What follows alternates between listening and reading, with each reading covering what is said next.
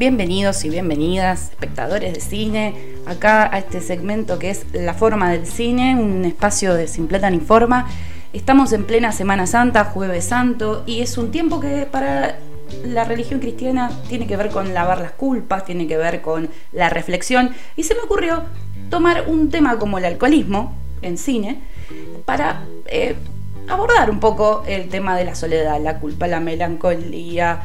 Eh, bueno, vamos a ir viendo. Hay distintas maneras de abordaje. en la historia del cine tenemos desde Días de Vino y Rosas en 1962 hasta Como un hombre ama a una mujer en 1994. Eh, podemos encontrarnos con una Sandra Bullock en el año 2000, en 28 días, recuperándose en un centro de rehabilitación.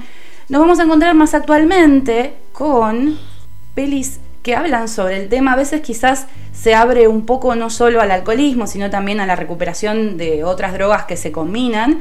Pienso en Candy, una película australiana del 2006, que fue creo la última en la que actuó Heath Ledger con Abby Cornish.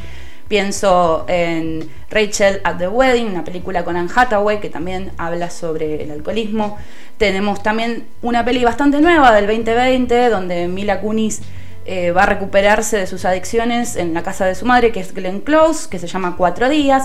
Y así la lista sigue. Hay un montón de historias en el cine sobre el alcoholismo y todas tienen alguna novedad, eh, algunas se apoyan en los programas de recuperación de alcohólicos anónimos, otras se apoyan en, en cómo una persona eh, puede beber hasta morir. generalmente en el caso de las películas que vi con mujeres protagonistas alcohólicas, hay alguna suerte de redención o chance eh, esperándolas. No es el caso, por ejemplo, de una película como Living Las Vegas, donde Nicolas Cage está decidido a beber hasta morir. Eh, pero Vamos a decir que también en el universo audiovisual se ha hablado mucho de este tema, es recurrente, sobre todo dentro de la sociedad norteamericana, que parece que es un problema sistemático. Em, pienso también en las series, eh, tenemos de vuelta, según el cristal en que se lo mire, abordajes serios, abordajes no tan serios, abordajes desde la comedia, eh, sin ir más lejos, em, la misma Two and a Half Men de Chuck Lorre, protagonizada por Charlie Sheen. Eh, después tenemos Mom, que es una serie del mismo creador, pero que tiene otro tipo de abordaje y las protagonistas son distintas generaciones de mujeres con problemas de alcoholismo. Hace poco vi justo casualmente una serie que se llama Drunk Single Female, que está en Star Plus, que también aborda lo mismo, pero desde una chica más millennial, o ahí en el borde entre Centennial y Millennial, que eh, toma el programa de, los pasos de Alcohólicos Anónimos. Tenemos siempre un abordaje bastante moralista, eh, la sociedad norteamericana va por ese lado, y está bueno que las dos películas que voy a mencionar y recomendar, una sí quizás se puede ver desde, desde el cristal moral y la otra no. Eh, la película que es norteamericana es la que me parece que tiene un poco, más de carga moral y la película que es de Bélgica, que, voy a recomendar, me parece que no, me parece que está como menos atada al sesgo o al juicio de, sus creadores o creadoras. Em, así que bueno, me meto con las pelis porque la verdad que es un tema larguísimo. Hay un montón de cosas que me van a decir, uy, pero esto ya lo vi, pero bueno, acá le dan una vuelta, pero acá. Bueno, ustedes tienen que ver que son temas que se van em, reciclando, pero desde eh, ópticas eh, como distintas y acorde a los tiempos que corren.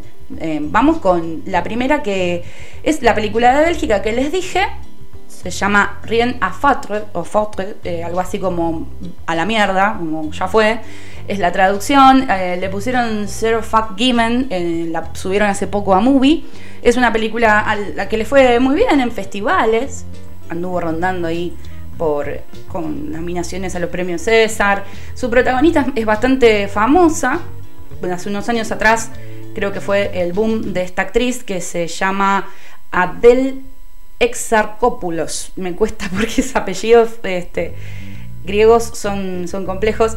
Eh, ella es la de Blue is the Warmest Color, eh, me parece que se llama así en inglés, o sea, La vida de Adele acá. Y es una película que estaba basada en un cómic que fue muy, muy exitosa, que dio mucho que hablar. Bueno, es ella, la protagonista de esa peli. Y mm, es la historia puntualmente de una zafata de vuelo que está en una compañía low cost añorando formar parte de otras compañías, pero bueno, está donde está. y te muestran un poco cómo ella tiene que adaptar su, su existencia, su vida al día a día, sumando vuelos, sumando destinos, ventas. Em, tiene como, como una cuestión muy carpe diem ella, de hecho es, su, nickname en, Tinder, y bueno, usa Tinder, cada ciudad donde va, conoce a alguien, repite a algunas personas a medida que se mueve por Tinder. Tiene una vida muy alocada, em, porque es como, bueno, trabajo serio, y en la noche es como que todo se, transforma en un espacio íntimo y oscuro donde se dedica a um, divertirse por medio de alcohol, drogas, eh, por momentos siempre está como coqueteando con que se desbarande un poco su vida por, por estas, estas noches. Y mm, finalmente hay un momento, hay un par de clímax en la película, puntual uno, en el que ella tiene que hacer como una especie de curso para mantenerse trabajando en la, en la aerolínea, donde vamos a ver el tipo de exigencia y de tercerización que tiene este, este trabajo, sin ponerse en demasiado crítico. De hecho, se, se habla sobre bueno, es el trabajo que se tiene, es el trabajo que se puede tener, no pido más. Ella al ser una chica joven no, no se suma, por ejemplo, a huelgas con sus compañeros más grandes porque es como, bueno, quiero mantener lo que tengo. Esto está, está puesto en escena en la película, ¿no? Las condiciones laborales. Eh, es muy interesante un momento en el que la obligan a ejercitar la sonrisa y a ella le cuesta muchísimo sostener la sonrisa eh, muestran también a otras compañeras de ella, ¿no? Como le tiembla el músculo de los músculos de la cara. Y, cómo la entrenadora del curso, cuando están tratando de entrenar su sonrisa, le dice, olvídate de tu vida personal, de tus emociones, acá no le importa a nadie.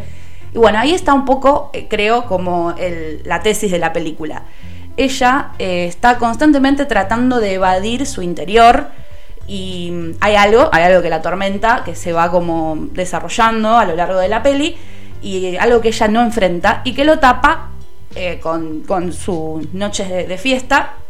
A mí me pareció que todo era muy elegante, me gustaron mucho los diálogos, me gustó mucho ella, me gustó mucho su expresión corporal, me gustaron mucho también sus compañeros de elenco, que lamentablemente no son muy conocidos porque es una película eh, de, bajo presupuesto y también es una película de eh, calidad de ópera prima. Su directora se llama Julie Lecoustre y su codirector, que es Emmanuel Magre, eh, son debutantes, esto es una ópera prima. Va a pasar lo mismo en el caso de Tu Leslie, ahora voy. Eh, cuando digo calidad debutante me refiero a que, bueno, suelen completar los castings a veces con personas, eh, actores y actrices que no son tan famosos para abaratar costos. Pero la verdad la película goza de una profunda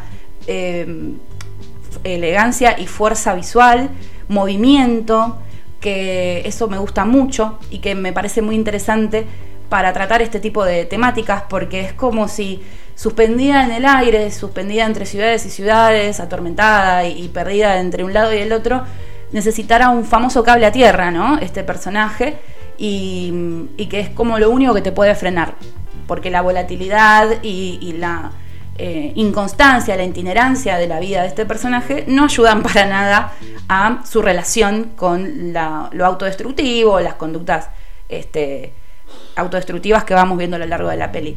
Así que bueno, no voy a decir más. Está en movie hace poco, la verdad que mm, creo que hace una semana, y la recontra recomiendo. A mí me gustó la música que ponen de Evangelis. Bueno, puede que no les guste, la verdad que está buena. Y ahora les voy a hablar un poco de la otra peli que también es ópera prima, pero bueno, su creador es ópera prima en cine. Él es un tipo que ya ha trabajado en series, dirigió capítulos de House of Cards, eh, es el director y productor ejecutivo de Bloodline, y me gusta mucho esa serie. Eh, tengo que terminar. Em, bueno, etcétera. O sea, es un tipo que trabajó en televisión, Michael Morris es su nombre, y mm, es la primera vez que, que se mete a dirigir. La verdad que es una película independiente con menos de un millón de dólares de inversión y que llegó a ser nominada a los Oscars en la categoría de Mejor Actriz gracias a la actuación impresionante de Andrea Reisenburg. Eh, la verdad es que es una actriz que yo admiro un montón, la, vi por primera vez en Mandy, una película que también compartió cartel con, con Nicolas Cage en 2018 de, Panos Cosmatos, la película es una maravilla. Y mm, ella es una maravilla, sinceramente es una mujer que le da un montón de oportunidades también al cine de gente que está empezando. Eh, muy, es muy ícono del, cine independiente. Acá yo creo que la película es ella, es la sustancia y la elegancia es ella. Su Leslie es una, una Leslie despreciable, tóxica. Es re difícil llevar ese personaje que tiene arrebatos de ira, que mm, tiene arrebatos de manipulación extrema hacia la gente, la poca gente que le queda. La verdad eh, no es fácil que uno empatice con personajes así. La película es todo el proceso que, que nos lleva a empatizar con ella, lo logramos. Yo creo que van a lograr empatizar porque está armado para. Y ahí es donde creo que entra esta cuestión que les conversé al principio, eh, que es la moralina, ¿no? un poco la moral de, bueno, eh, esta mujer hizo esto que está mal, ¿no? Que va por el lado del abandono y va por el lado de no tener objetivos, no haber tenido una vida eh, organizada y justamente algunas notas leí dicen es como, bueno, la pesadilla de, de la antítesis del sueño americano, ¿no? Y la verdad, por ese lado creo que va. Eh, después está esta cuestión muy interesante que es que la película arranca con el comodín de la suerte, con, la gallina de los huevos de oro, que es que ella, Leslie, seis años atrás se ganó la lotería en su pueblito de Texas y bueno, en lugar de haber eh, eh, capitalizado bien ese premio, lo, malgastó, lo quemó y bueno, ella tenía, te, muestran que ella tenía como adicción de base el alcoholismo y parece que también a otras drogas. Y bueno, es como, no le sirvió para apuntalarse, sino todo lo contrario. Bien, igual esto que estoy diciendo apuntalarse es como que suena súper moral también, pero bueno, es como un poco el universo de la película, lo que la película quiere mostrarte y cómo, cómo organiza los hechos. Eh, sinceramente, el resto del casting es muy bueno también. Hay algunos, mm, hay personajes, nombres conocidos. Por ejemplo, Alison Janney. A mí me gusta mucho, es una actriz espectacular.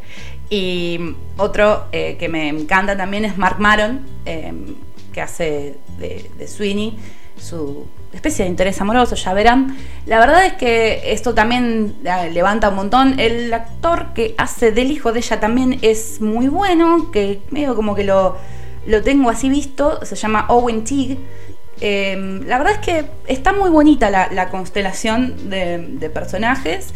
Em, la cuestión también del, contexto Texas.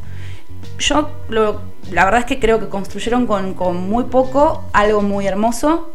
Eh, soy re fan de este tipo de películas que, te dejan como una sensación bonita en el alma. Eh, sin ser una comfortable movie, o sea, sin ser. O sea, es, hay un poquito de pornomiseria, diría Virginia, pero digamos, hay una construcción visual muy bella, hay unos primeros planos impresionantes, hay un manejo físico impresionante de Andrea.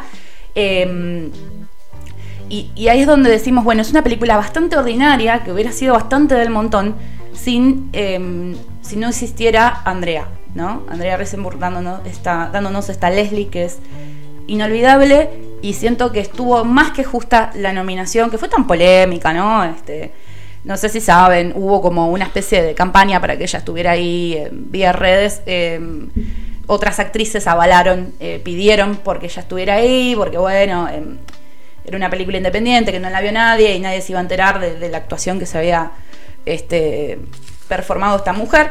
Así que bueno, para mí yo sentí que todo era como un poco como más del montón de, de nada que siempre nos deja el Oscar y la verdad es que quedé muy sorprendida gratamente y la recontra recomiendo. Me gustó mucho la música también, que la seleccionó, la armó Linda Perry, la ex líder de Four Non Blondes.